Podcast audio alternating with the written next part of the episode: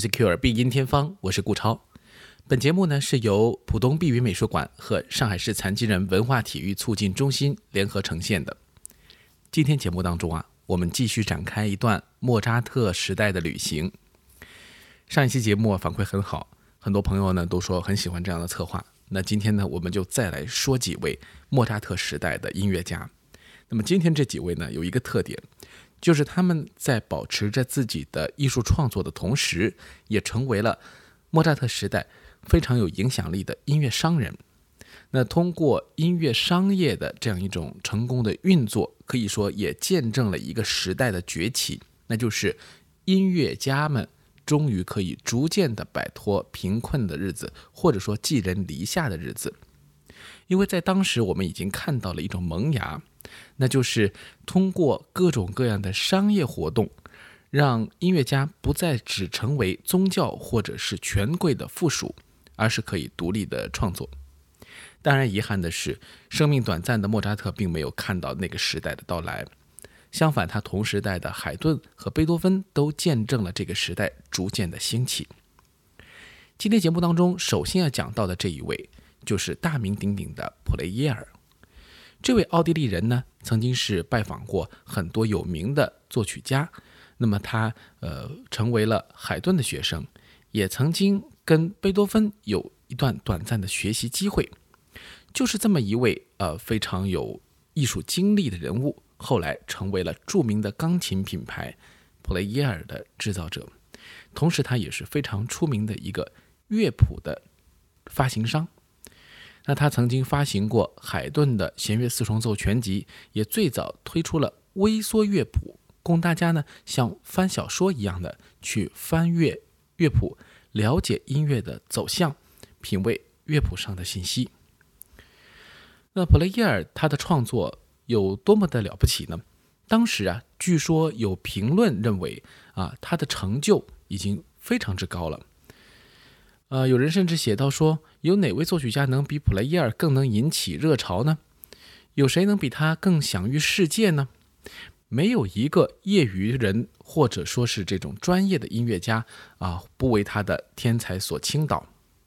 就是这样高的评价，其实呢，最后发现啊，普雷耶尔更多的还是一个比较雅俗共赏的一个作曲家。他的音乐不仅影响到了美国的呃一些宗教用的。比如说，呃，歌曲啊、乐谱等等的这样的一个呃传播，甚至于呢，呃，他的音乐呃被认为是更受海顿这样的大师呃欢迎，有着简洁的这样的一种情感魅力。呃，到后来呢，普雷耶尔的很多的一些重奏作品呢，也被认为是入门的演奏者们非常适合演奏的曲子。呃，我们不能不说啊。肖邦曾经因为最日喜欢普雷耶尔制造的钢琴，认为是最完美的乐器，而让这一个名字名垂千史。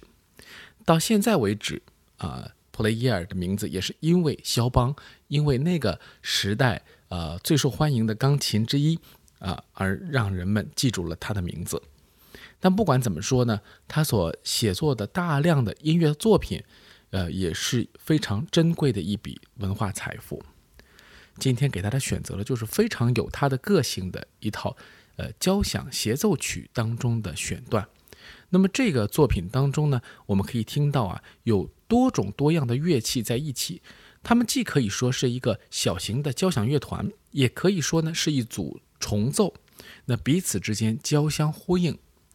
那么在这个作品当中呢，我们看到啊，呃，其实在乐队的配置上有弦乐、有管乐啊，还有钢琴。那么，在整个的这个作品当中，我们听到钢琴还是占据了非常重要的地位的。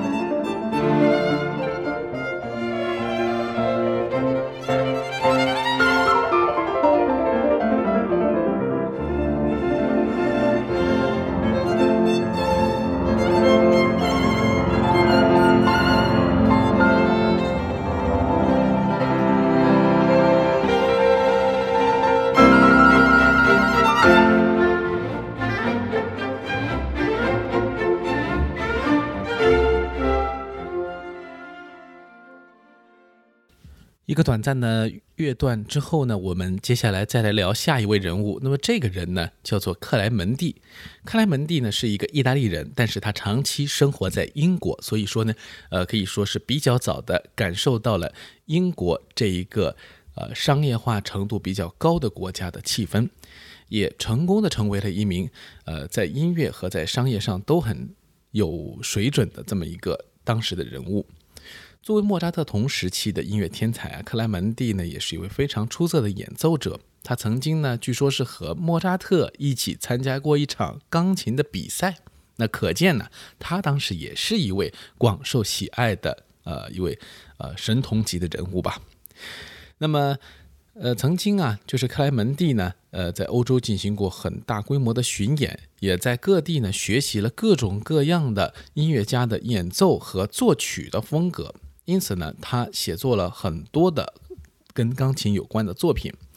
同时呢，他作为莫扎特同时代的作曲家，那同时他也活的也比较长啊，整个呢有八十年的寿命。呃，因此呢，他对于呃后世的很多的作曲家，包括他同时代的贝多芬、后代的肖邦，都有很深的影响。那么更不要说他后来的很多的呃后继者们。呃，包括像我们所知道的贝多芬的学生车尔尼，啊，夜曲的发明者，呃，约翰菲尔德等等啊，他们都是受到了呃这一位克莱门蒂的影响。那可以说他是一位呃钢琴界的呃祖师爷，或者说宗师级别的这么一个人物，也不为过。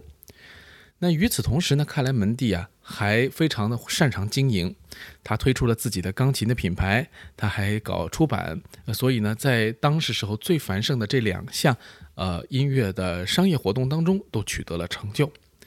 那么在当时啊，克莱门蒂可以说是一位和海顿、莫扎特、贝多芬啊，或者说是意大利的罗西尼啊这些人物啊，帕格尼尼等等啊，都能够呃并起的这么一位。音乐的巨星吧，但是呢，在逐渐的在浪漫主义时期，在现代呢，就很少有人会去专门关注他。偶尔呢，还是会听到一些录音，那么听到他那些清新可人的，呃，这些作品，还是非常的有味道的。今天给大家推荐的呢，是一个完整的奏鸣曲。这个奏鸣曲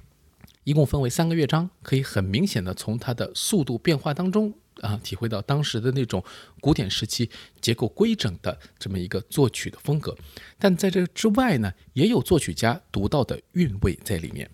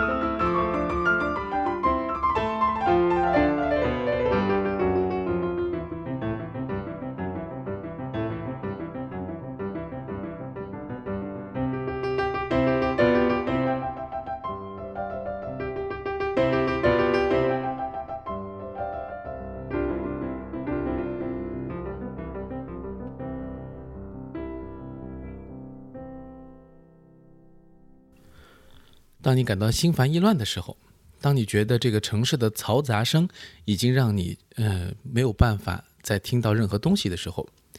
或许像克莱门蒂这样的作曲家会给你带来一点点的安宁和一种呃非常优雅从容的感觉。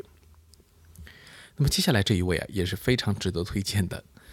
呃，他呢叫做霍夫麦斯特。那么这个人呢，逐渐的被越来越多的人所认知，是因为他作为一位非常杰出的出版商，在莫扎特时代，他可以说是影响力巨大的。呃，但是同时呢，他也是非常了不起的一位作曲家，他的人脉也很广，结识了很多的朋友，因此在他的当时的朋友圈里啊，可以说有很多的故事。所以这也是为什么越来越多的人在现在关注到这一位霍夫麦斯特，就是因为他当时时候除了留下作品之外，还留下了很多的友谊。尽管啊，我们说这样的商业人物也有他失败的时候。在他后期的这个商业当中啊，呃，遇到了很多的问题，但好在呢，他受到了他同时代的很多作曲家的尊重，呃，有很多人非常看重他对于乐器的一种使用啊，对于这个作品的一种挖掘啊等等，因此呢，他是一个受到尊敬的呃一位艺术家，一位商人。霍夫曼斯特呢，留下了很多作品，从歌剧到交响乐，到协奏曲，到室内乐。到钢琴独奏，再到艺术歌曲，可以说涵盖了各种各样的形式。那也和当时时候的莫扎特，啊，是一样的，很全面的一位作曲家。那么他自己最擅长、最多写的长笛作品，当然也是非常的有影响力的。那么今天要听到的呢，就是一段我觉得非常有呃动感、非常有魅力，也同样很有活力的一段，他的长笛四重奏作品当中的一个乐章。